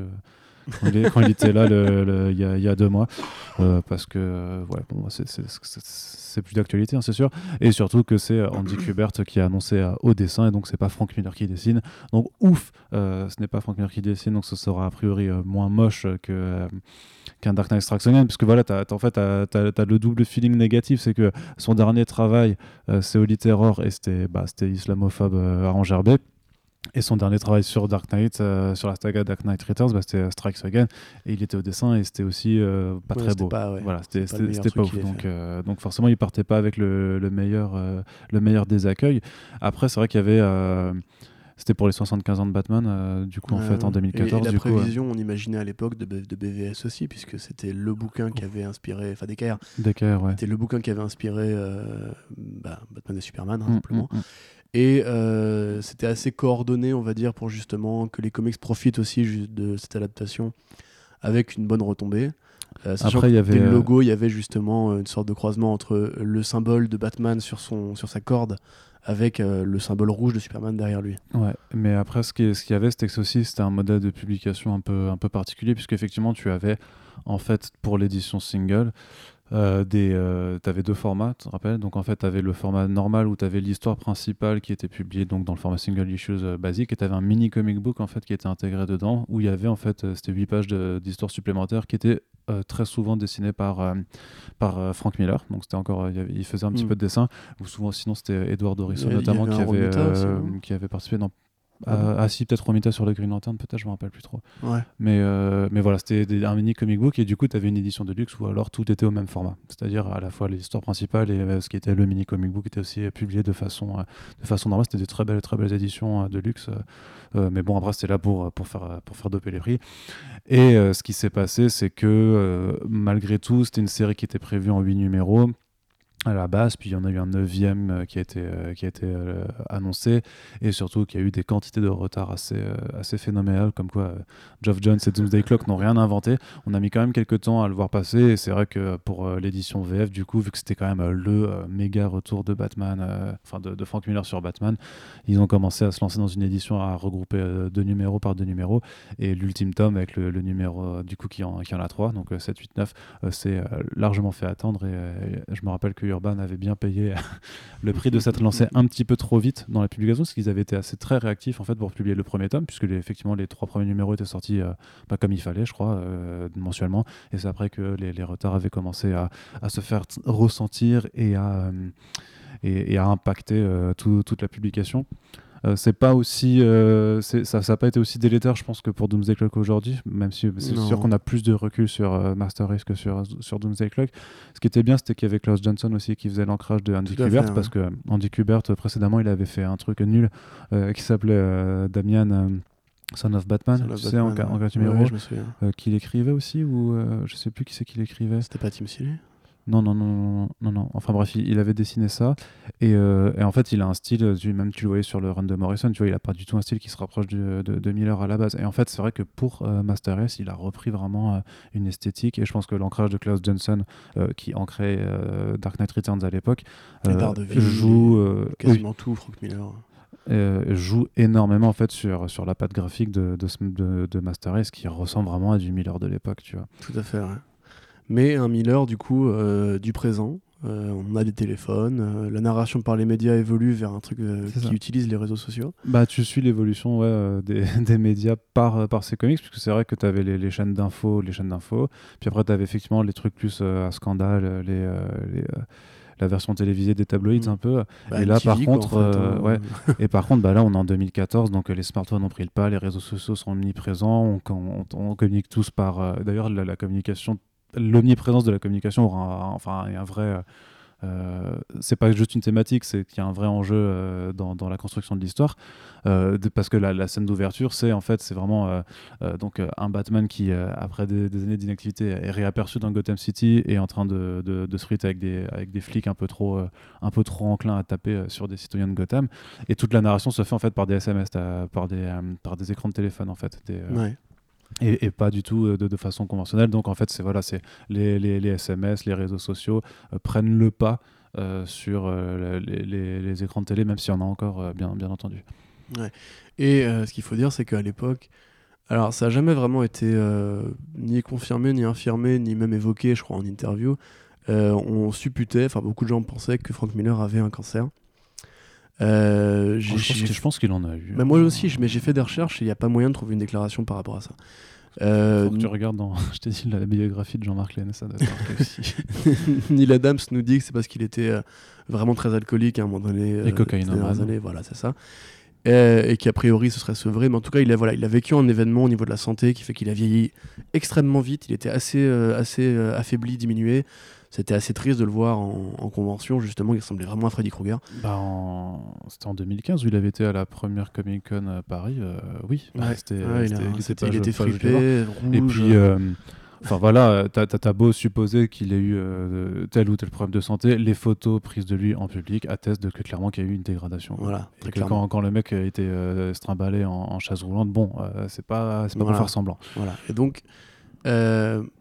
Alors cette, cette, euh, réalité-là, comme, euh, comme souvent avec Frank Miller, va se répercuter sur son Batman, puisque dans le, dans le bouquin, Batman est sur un lit d'hôpital, il est vieux, il est croulant, il peut plus, peut plus agir comme avant, il a besoin d'une sorte d'assistante qui est Carrie Kelly, on imagine dans la vraie vie qui est, qui est Brian Azzarello, en fait, euh, pour cette espèce de relation de maître-élève et de pouvoir maintenir en fait la légende de Batman en vie.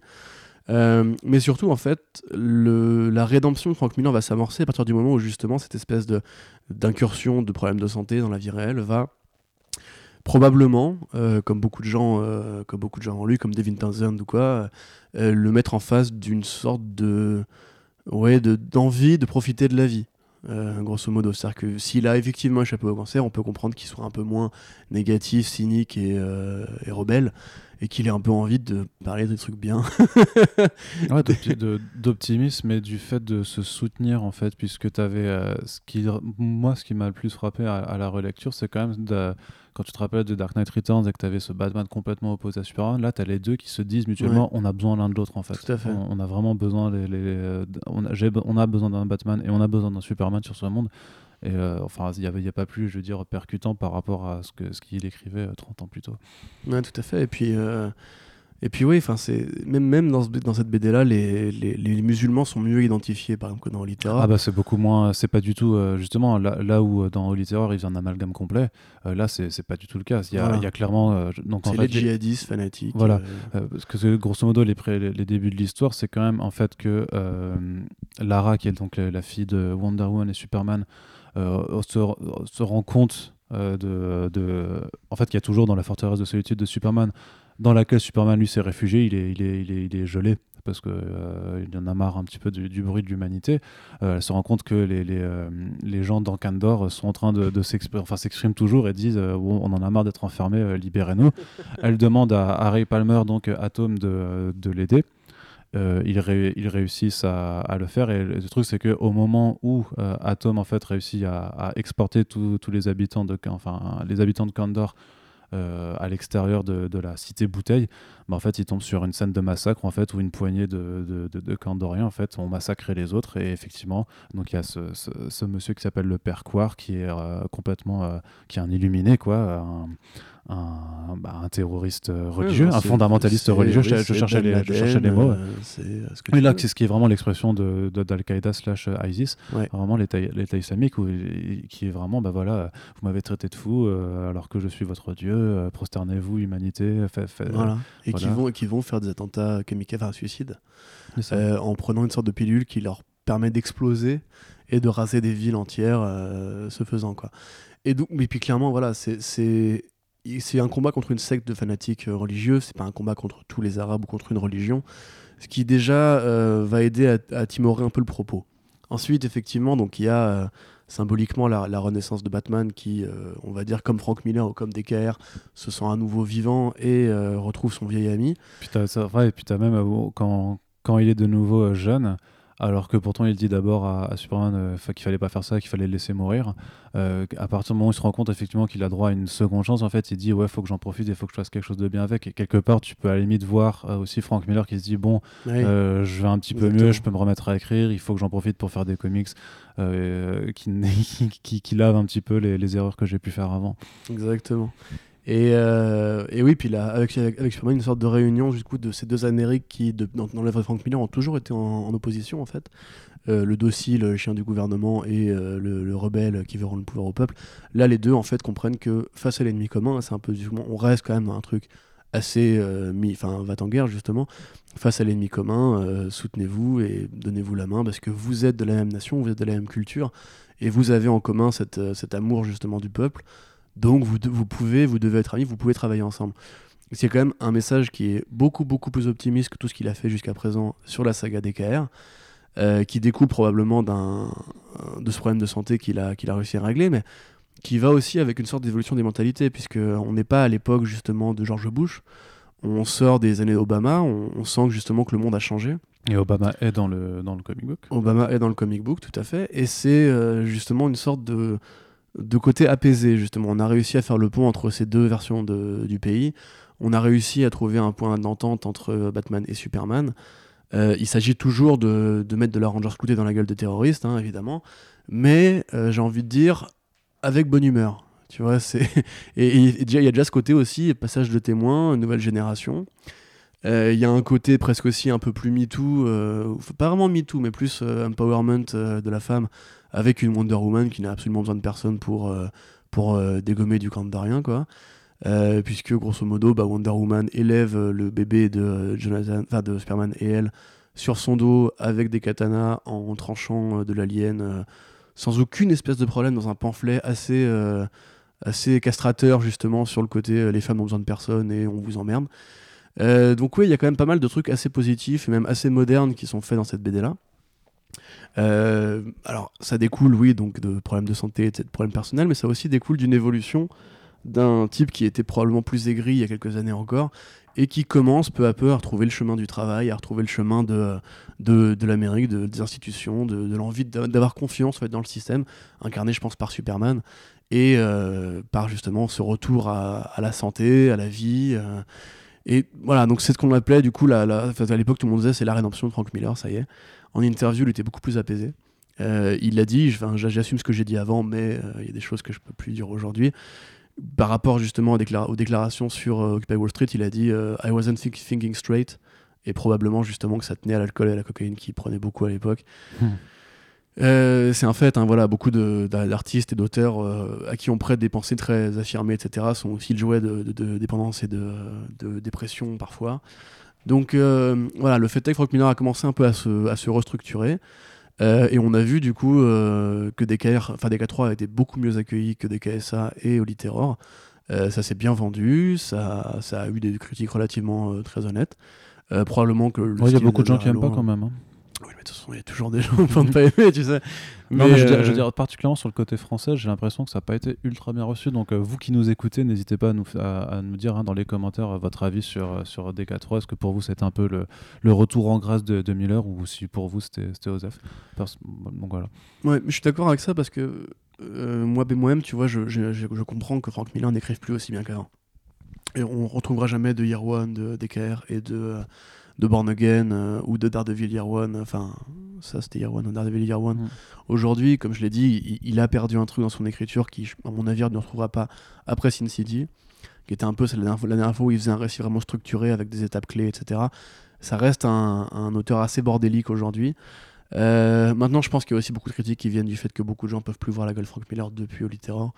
Euh, Ce qui reste compréhensible aussi. Tout à fait, mais on va pas les persuader. je veux dire, monde, euh, Non, mais t'es pas obligé de pardonner. Hein. Même Mais- si, mais bien si sûr. le mec est sexpie, euh, je veux dire, enfin, dans d'autres mesures, tu vois, même si c'est euh, rien à voir, mais euh, le cas. Ouais, j'ai envie de faire de, de- les gros sabliers, mais bon, euh, Polanski, euh, Quanta, tu vois. ah oui, euh, mais Polanski, c'est différent. S'il s'excuse, euh, enfin, il aura, C'est que peut-être pas excusé. il aura quand crois. même violé des gosses. Tu vois. Oui, et, et- et- et techniquement, quand t'as fait une peine pour, pour, pour ce crime, tu vois, mais ce que, ce que je veux dire, c'est que c'est pas parce que euh, le mec regrette euh, quelque chose que t'es obligé de lui pardonner. Bien sûr, quoi. évidemment. Bah, au contraire, même. Et notamment parce que.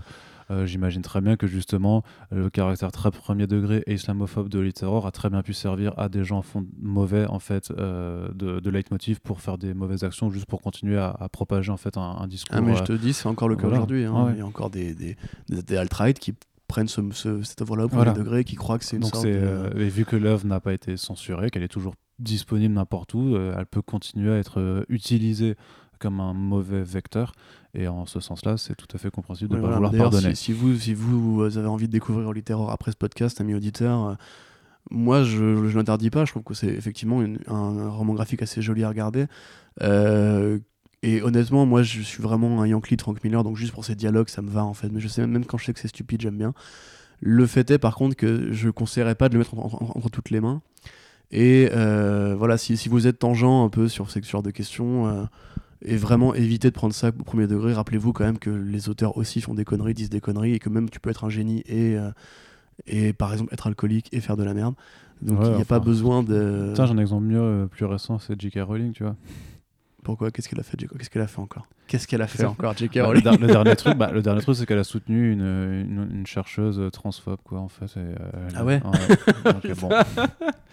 Voilà. Ah putain, je suis tellement heureux de pas aimer Harry Potter. Ah, Et pourtant, elle a écrit Harry Potter, qui est quand même une très chouette saga littéraire. Ouf, euh, jeunesse, pas hein. spécialement trans, euh, transcompatible, si.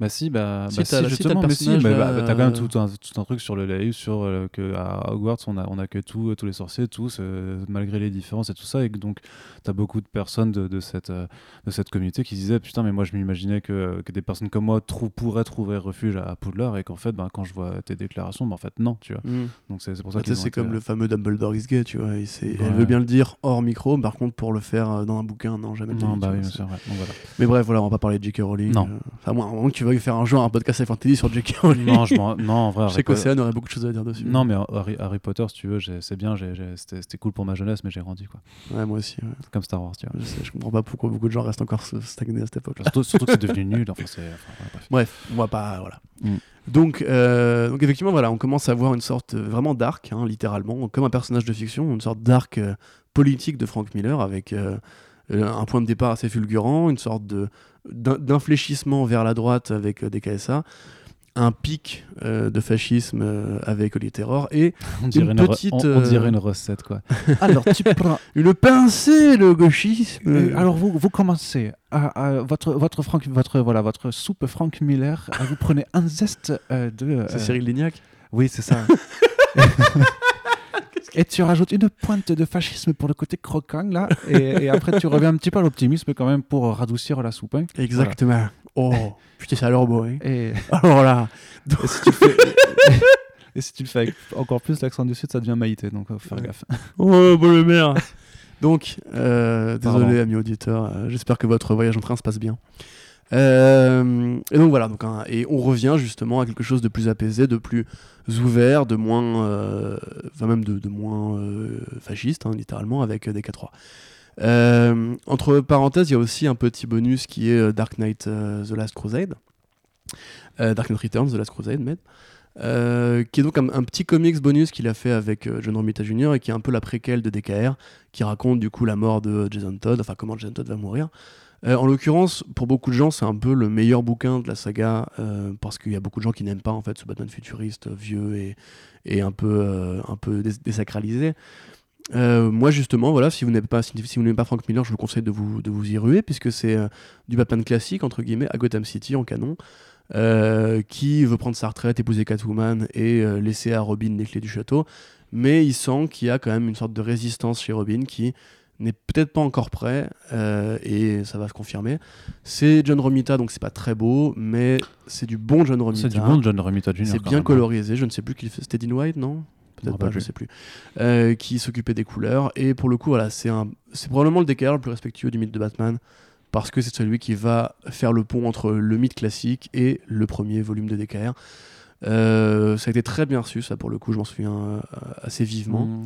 Mmh. donc, encore une fois, une que, parce que parce que des gens étaient un petit peu déçus de, de Dark Knight 3 et alors, si je me rappelle, Dark Knight euh, Last Crusade, c'était sorti en fait entre deux numéros de Dark Knight 3 pour, euh, pour occuper en fait. Un oui, c'est un mini, enfin c'est un, un, 48 pages, je crois. Si non, non, 80, 80.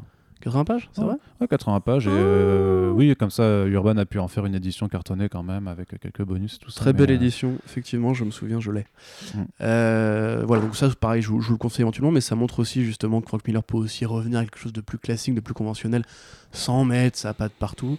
Euh, il y a des dialogues très euh, marrants entre Catwoman et Batman euh, où, elle lui, où elle lui dit I outgrew the costume et où il lui dit il n'y a, pas de mal à prendre quelques kilos, tu vois. Donc, des petits échanges un peu rigolos qui font très Tom King, justement. et du coup, bah, après, on arrive à, cette année. puisque ah, c'était il y a deux, semaines, ouais. C'était il y a deux ans, DKR, DK3, pardon, et depuis Frank Miller s'est vraiment remis à travailler. DK3, c'était un peu plus, du coup, 2016. mais ça s'est fini en 2017 avec l'Arta. Ah ouais, c'était en 2017 ça Ouais, en tout cas, les interviews que j'ai trouvées de cette période-là. Euh, donc on arrive justement à, cette période-là. Alors, il y a différents trucs à, dire quand même. Du coup, bah, Frank Miller s'est remis à travailler vraiment abondamment. Euh, il a fait euh, la, suite de 300 chez Dark Horse, Xerxes, The House of the Fall of Asdarius and The Rise of Alexander, qui je ne vous conseille absolument pas ni de lire ni d'acheter. C'est vraiment un travail abject. Ah c'est très mal écrit, c'est très mal dessiné. Les couleurs d'Alex Sinclair ne vont pas du tout à Frank Miller. Ça me désespère. Je voulais vraiment lire ce bouquin, et mais non, c'est pas bien du tout. Euh, il a fait aussi donc Superman Year One, qui d'après Arnaud n'est pas bien. Euh, il n'y a pas que d'après moi que c'est pas bien. D'après François de Urban Comics n'est pas bien non plus. Euh, d'après la plupart des gens, c'est pas bien non plus en fait. Non, mais moi, tu veux, moi, en fait, je, comprends l'exercice de style, mais c'est vrai qu'effectivement, et encore du John Romita, c'est assez déplaisant. Par contre, c'est assez connexe avec ce qu'il va faire sur, euh, sur Golden Child. Euh, pour pour euh, résumer, donc, c'est Superman qui fait son, son service militaire. et il a accepté de faire aussi les illustrations d'un roman avec un auteur dont je ne sais pas me souvenir le nom qui s'appelle Kirst dans la légende arthurienne qui raconte l'histoire de Nimu normalement qui est la dame du lac qui sera adaptée en série Netflix sur le champ. Tout à fait, voilà. Donc c'est relativement peu du Frank Miller. C'est il a, il a fait les illustrations, c'est pas lui qui a écrit le bouquin, voilà. Du coup, ouais, euh, c'est un peu bizarre parce que tu demandes pas à Frank Miller de faire les illustrations. Enfin, bah, en plus, tu, regardes ses derniers travaux, tu fais. Son style moderne est quand même pas, pas... fifou, quoi. Pas sauf si après, s'il le fait en aplat, mais ça me semble pas. Hmm ça me semble pas du tout euh, cohérent pour un bouquin illustré d'avoir du Frank Miller qui ferait des aplats en noir et blanc, tu vois, mais, euh, mais au hmm. moins peut-être que là ça pourrait marcher. Bon, sachant qu'actuellement il a signé donc un contrat de 5 projets avec DC Comics, hmm. donc euh, Golden Channel le deuxième de ces 5 projets, je crois, hein, mmh. moi si je dis une bêtise. et que il a encore la série Sin City qui arrive bientôt et a promis des préquels depuis très longtemps. Donc Là-dessus, on arrive donc sur un auteur qui, certes, a fait un, petit bout de chemin vers le, le, côté lumineux de la force, euh, qui a manifestement laissé ses angoisses au placard et ses addictions aussi.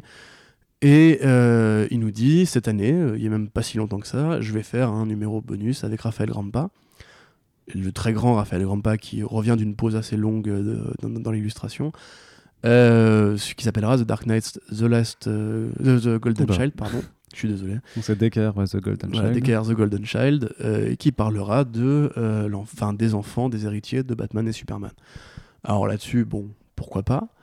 Euh, quelques mois passent, euh, DC Comics poste, euh, poste pardon, une couverture sur, sur Twitter et se fait haro par les influenceurs asiatiques, enfin chinois, qui les accusent d'être pro-démocratie, pro-Hong Kong et pro-révolution. ce à quoi DC Comics dit non, jamais de la vie. on n'aime pas la révolution, on aime l'argent. Et euh, voilà. Donc ça, on, en parlait en détail dans un récent Fresh Start, euh, si vous voulez revenir, revenir là-dessus. Sachant que Frank Miller, là parmi les différents projets, avait annoncé l'année dernière à la Comic Con qu'il travaillait sur un bouquin sur la Trinité qui devait se passer pendant la Seconde Guerre mondiale ou la Première, quelque chose comme ça, la Seconde Guerre, il me semble. et donc ça, par contre, on n'a pas eu de nouvelles depuis. Tout à fait. En même temps, ce que les auteurs annoncent à la Comic Con Paris, parfois, c'est un petit peu bizarre, puisque c'est là que mm. Brian Bendis nous avait dit qu'il y avait une adaptation de Scarlet qui arriverait, qui n'est jamais arrivé, que Tim Sale nous a dit qu'il avait deux projets Batman euh, qui ne sont toujours pas arrivés. Donc voilà, j'ai l'impression qu'ils disent un peu les trucs comme ça à Paris. Ils font ouais, c'est bon, vas-y, je balance. de toute façon, les Français ils sont crédules. Là, en fait, peut-être qu'ils se euh. disent que Paris c'est une terre parallèle. on est sur Terre 2, c'est bon. C'est un, peu, bizarre, mais bon. Ouais, bah après, tu sais, il y a aussi beaucoup de trucs qui sont pas parce que juste. Euh, Enfin, c'est pas, DC Comics ne veut plus, ou il y a des projets qui sont en contradiction les uns avec les autres, etc. Oui, oui, il y, a des choses qui se passent en coulisses, et puis avec la nouvelle direction de DC euh, depuis cette année, euh, on imagine que certaines choses peuvent être passées à la trappe euh, par rapport à d'autres. Hein. Mm. ce n'est pas impossible. Alors, ce qui est intéressant, c'est qu'il y a, il y a un, an, interrogé par les, les Hollywood Reporters, qui lui demandait si il avait un avis sur la campagne présidentielle enfin, même plus d'un an, en fait, je suis bête, pendant la campagne présidentielle de euh, Donald Trump. C'était en 2016, hein, de Trump. Ouais, c'est ça. Et il avait répondu euh, Oui, je la suis un peu pour l'humour, euh, c'est encore un peu tôt pour prendre ça au sérieux. je, ne pense, je pense que c'est un moment génial pour être un dessinateur de comics.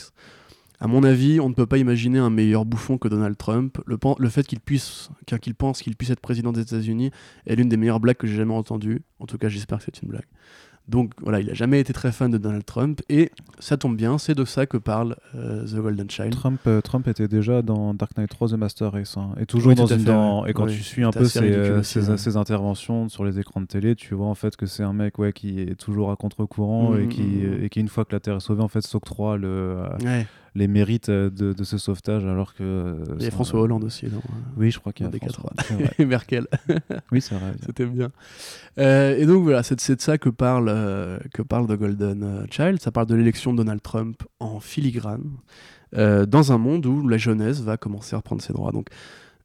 moi, je l'ai lu, j'étais à, à, Londres récemment pour, pour des vacances. j'ai acheté le, le single, j'avoue je m'attendais pas forcément à grand chose puisque voilà, Frank Miller, le fait est que le scénariste, euh, bah, c'est un vieux monsieur maintenant, je pense qu'il est plus très au fait de ce qui se fait en termes de narration, et lui-même a un peu usé ses propres codes. Donc euh, je rentre là-dedans avec un peu euh, de circonspection. Mais je vois quand même sur que Bleeding Cool a, dit, enfin a fait un article pour dire que Greta Thunberg était dans la BD, donc voilà, un peu, un peu circonspect. Je me demande qu'est-ce qu'il va faire avec, est-ce qu'il va faire un truc de boomer, comme on dit aujourd'hui? Euh, et là, j'avoue que je me suis pris quand même une petite claque parce que je ne pensais pas qu'il avait euh, justement été à ce point à, gauche du spectre politique. C'est-à-dire que dans The Golden Child, donc on suit euh, les aventures, enfin les aventures, l'aventure de, de Lara Kent, Jonathan Kent et Carrie Kelly, dans un monde de manifestations où des gens veulent virer Donald Trump, changer le monde et sont emmerdés par des bandes, des hordes de jokers fascistes qui viennent euh, leur dire d'acheter américain, d'être américain, euh, pendant que le Joker, lui, euh, orchestre, la campagne de Donald Trump. Mhm. On comprend que Donald Trump est un pion dans le grand plan du Joker, où le Joker a une veste où il y a écrit derrière I don't really care, do you, qui est la veste de Melania, de Melania Trump, où le Joker travaille avec Darkseid, qui manifestement orchestre aussi l'élection de Donald Trump. Euh, et où bah, on va avoir une sorte de clash générationnel. Où Jonathan tu, euh, euh, pardon, tu, tu, vois le Joker qui, qui emploie des petits, des petits gamins, ouais. Grimand Joker, qui sont les trolls d'internet du coup, bah oui, ça. sur leur, leurs Mais par contre, il y a juste un truc que je me demandais pourquoi il est encore vivant? Ah, ça, on sait pas. La, continuité n'a pas vraiment de sens. Peut-être qu'il a été ressuscité par Darkseid et tout, mais je te dis, c'est c'est vraiment en fait ce, ce bouquin. J'ai pas loupé un moment. non, non, non, il, est, il, est, mort, il est mort de chez mort. Euh, le bouquin, en fait, évoquerait un peu euh, le travail de Robert Crumb ou euh, toutes ces espèces de, satiristes qui, justement, se foutent un peu l'idée de raconter une histoire et qui utilisent juste des, motifs et des figures. Hmm. C'est vraiment du dessin de presse en fait. C'est même plus vraiment du comics au sens où ça raconte pas vraiment une histoire. Enfin, il y a une histoire qui est racontée, le combat entre Darkseid et Jonathan Kent, mais on, s'en fout, hein, c'est très symbolique, tout ça est très symbolique, c'est juste des grandes figures qu'on emploie euh, à, à, dessein de faire un message politique. Surtout que t'as pas euh, énormément, tu, te rends compte que t'as pas énormément de narration de la part des personnages eux-mêmes, que c'est en fait des, bulles descriptives, si tu mm. veux, de, du, du, de la troisième personne, mais que les personnages en eux-mêmes euh, font pas tant que ça d'interaction. Oui, puis même au niveau des faits, il se passe pas grand-chose mm. en fait, c'est on s'aperçoit que l'élection de Donald, Trump est manipulée par un super vilain qui se trouve être le Joker. on va voir qui c'est qui, qui gère les bails. C'est Darkseid, baston, résolution, point. Tu vois, c'est le scénario est même aberrant de simplicité. Ça va pas chercher midi à 14h du tout. Mais il y a vraiment une sorte de, oui, de choc générationnel. Comme il avait fait le mm. choc culturel dans 300, le seul message de ce bouquin, c'est The Future is Young. C'est-à-dire que on passe le, flambeau à une nouvelle génération. On, dit euh, les jeunes, et justement le, monologue de, Jonathan Kent est assez fort par rapport à ça. Il lui dit T'es juste un vieux paix, euh, Darkseid, tu pourras pas m'attraper, tu pourras pas me retenir, tu pourras pas m'empêcher, je disparais, je, n'existe plus que dans ton inconscient, toi tu vas mourir parce que t'es vieux, et c'est tout. Et c'est vraiment le, comics le plus ok boomer que tu peux imaginer. T'as une jeune fille aux cheveux bleus euh, qui est particulièrement. enfin, qui est critique de l'humanité comme le serait justement une sorte de, de, jeune femme qui verrait qu'en fait l'humanité a fait que de la merde pendant toutes les générations et générations. Donc les cheveux bleus étaient présents depuis. Oui, bien sûr, mais c'est assez, marrant de le voir justement. Euh, c'est troublant du coup. Tu te demandes si c'est vraiment fait exprès ou pas. Euh, T'as un, ouais, un, jeune Bouddha qui sait tout, qui voit tout et qui pour le coup est assez euh, bienveillant avec l'humanité. Les parents, enfin Superman et Batman ne sont pas là, donc c'est vraiment aux jeunes de résoudre le problème. Euh, Darkseid qui justement passe pour une sorte de force naturel, cosmique, universel, mais en même temps pour justement le l'ultime vieux con en fait, l'ultime mmh. vieil homme blanc qui, euh, qui veut diriger le monde, qui voit Lara comme une sorte de, de choses à posséder il y a un, échange avec euh, Carrie Kelly sur la femme, tu vois, typiquement, où un des Jokers l'appelle Baby et lui bras le pied en lui disant Elle l'appelle pas Baby, Baby c'est vulgaire. Et elle lui dit à Darkseid Aucun homme ne peut me contrôler, etc. Mmh. Donc, en fait, à tous les niveaux possibles, c'est. Anti-patriarcat, ça, du coup. C'est anti-patriarcat, c'est anti-1%, euh, c'est anti-Trump. Mais, mais, ça veut dire que Frank Miller, c'est devenu un SJW bah, Je crois qu'on pourrait dire ça, malheureusement. Enfin, malheureusement, heureusement. Mais même dans le le, clash des manifestants au début. Alors, il y a un truc qu'il n'a pas réussi à prévoir, c'était que le Joker deviendrait une icône de manifestants. Puisque en fait, on s'aperçoit que les gens qui sont, qui sont, qui sont grimés en Joker dans les manifs ne sont pas des alt-right euh, belliqueux, mais des gens qui veulent tuer les 1%. Merci, Joaquin Phoenix. Euh, T'as vu, j'ai pas, pas dit Jared Leto. Mhm. Euh, mais voilà, à part ça, même le, justement les mouvements des alt-right, moi je pense qu'ils crachent complètement sur le Comics Gate. Euh, ils crachent complètement sur les électeurs de Trump il crache complètement sur Trump lui-même, parce qu'il dit clairement qu'il a fait un, état policier. Hein, bah, elle crache, euh, de toute façon, elle crache, littéralement, Lara crache sur euh, le reste de Darkseid. Donc, euh, voilà, tu vois. Et effectivement, le bouquin se conclut par Greta Thunberg, entre autres jeunes, assemblés autour de Batwoman, pour aller assassiner du coup, ce, dernier vieil homme blanc, ce dernier vieux patriarche que serait Darkseid. Ils, veulent le tuer. Bah, il, va, lui, bah non, il va lui péter la gueule, mais pas, pas le, bah, le, mettre hors d'état de nuire. Il faut, il, faut, il faut le tuer. Non, mais on ne tue pas les gens quand même, on est civilisé. Gros, c'est Darkseid, hein, c'est pas. Oui, non, Darkseid, il faut, lui, faut le buter. C'est pas Gérard Philippe, hein, encore que. Mm. Euh, Gérard Edouard Philippe, Edouard Philippe, ouais. Voilà. c'est lui. Gérard Philippe, c'est un autre mec. C'est, euh, voilà, il a deux prénoms parce que. voilà. Ok Arnaud, merci. Oui, non, c'est très très bonne vanne de, Pierre-Emmanuel Béret qui dit c'est le mec il a deux prénoms parce qu'il a pas réussi à se faire un nom, tu vois. il a deux noms parce qu'il a pas réussi à s'en faire un. Il travaille encore Barré euh, Oui, oui, il, fait des spectacles, il fait des, chroniques de temps en temps. Il est, très bien ce monsieur. Ah, j'aime beaucoup Barré. Moi. Mm.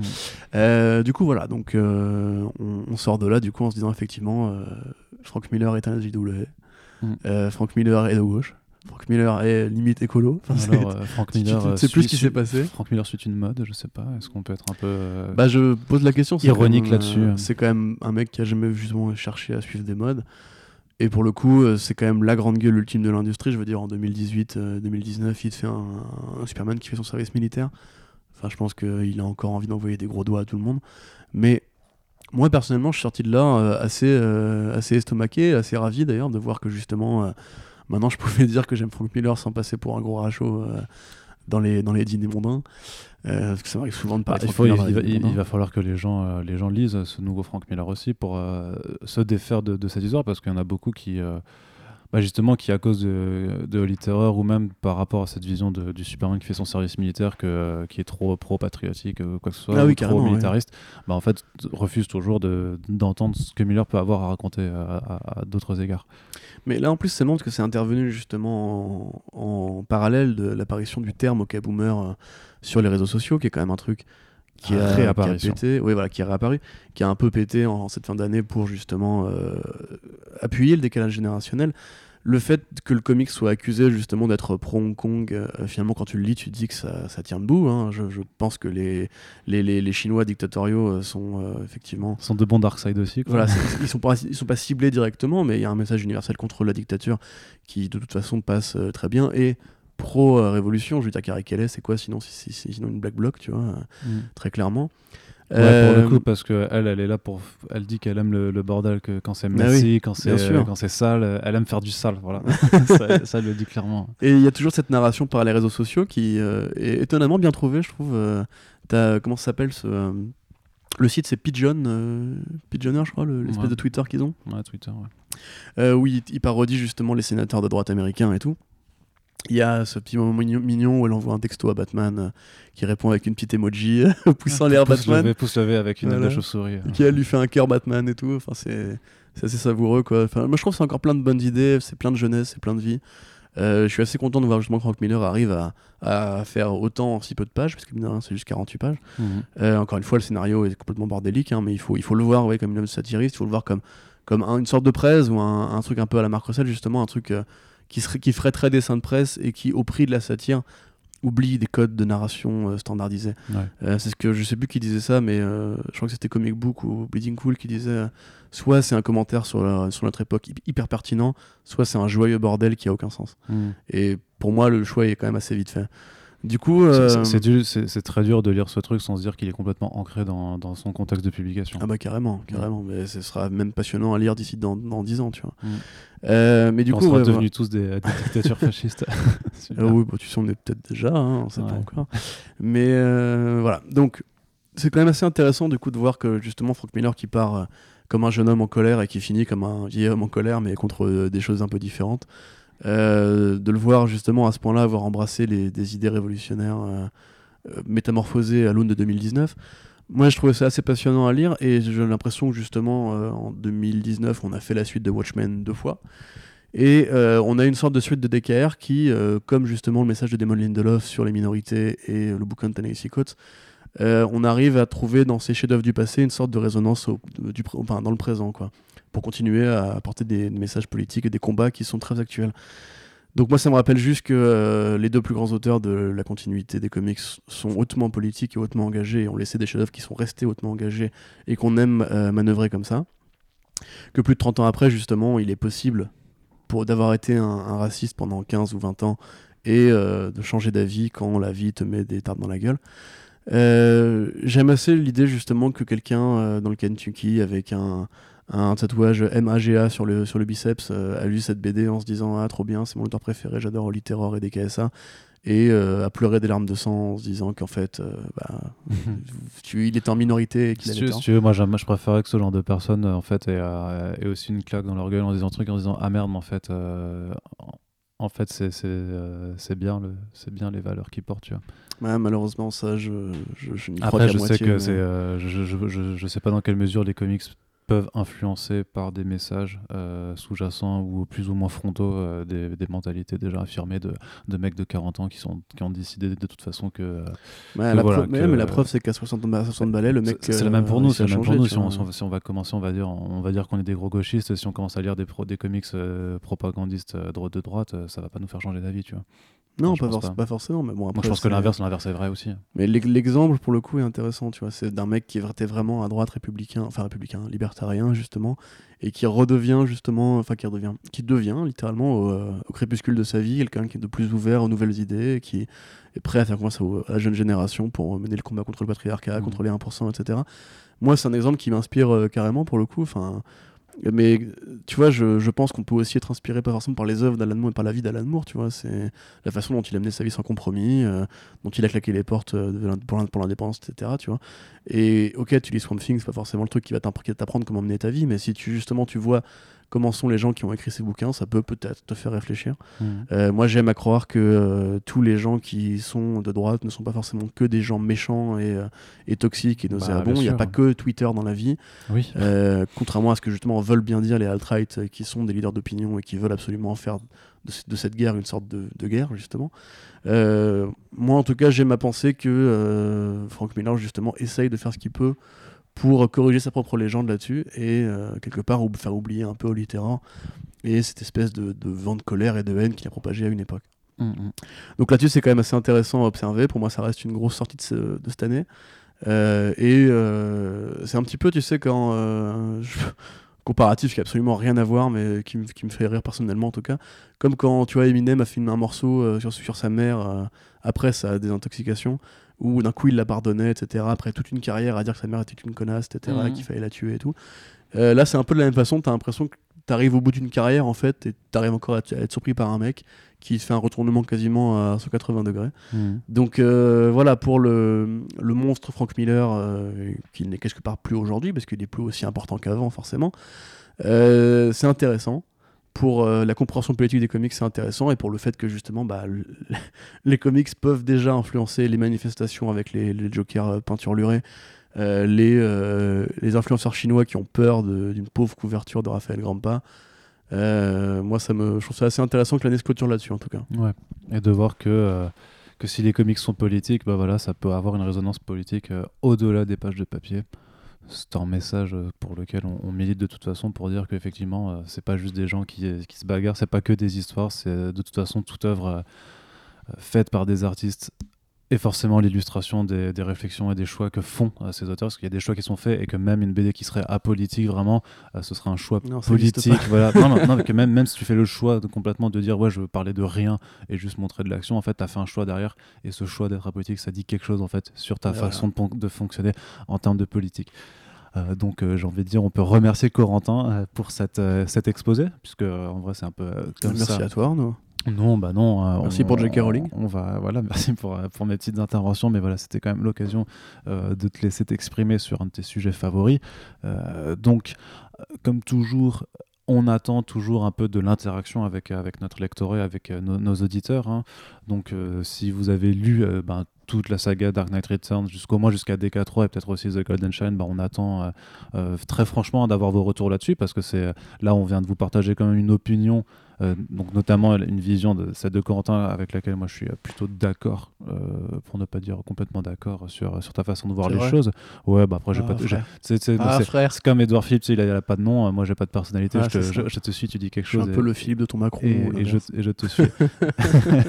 et donc voilà, par contre, ça nous intéresse vachement de, de, de, connaître aussi votre, votre lecture de la chose, si pour vous aussi euh, DK3 a amorcé la rédemption d'un Miller devenu beaucoup trop, beaucoup trop réactionnaire, si Golden Channel aussi, ça vous a paru comme une sorte de, résonance gauchiste euh, de ouf par rapport à ce qu'il avait pu écrire avant. Et puis voilà, votre ressenti de façon générale sur, D4, sur DKR, qui reste quand même euh, une saga qui, à mon avis, euh, tant que l'humanité, l'idée comique serait perdura dans, dans, les mémoires. Quoi. Je pense que clairement, on est.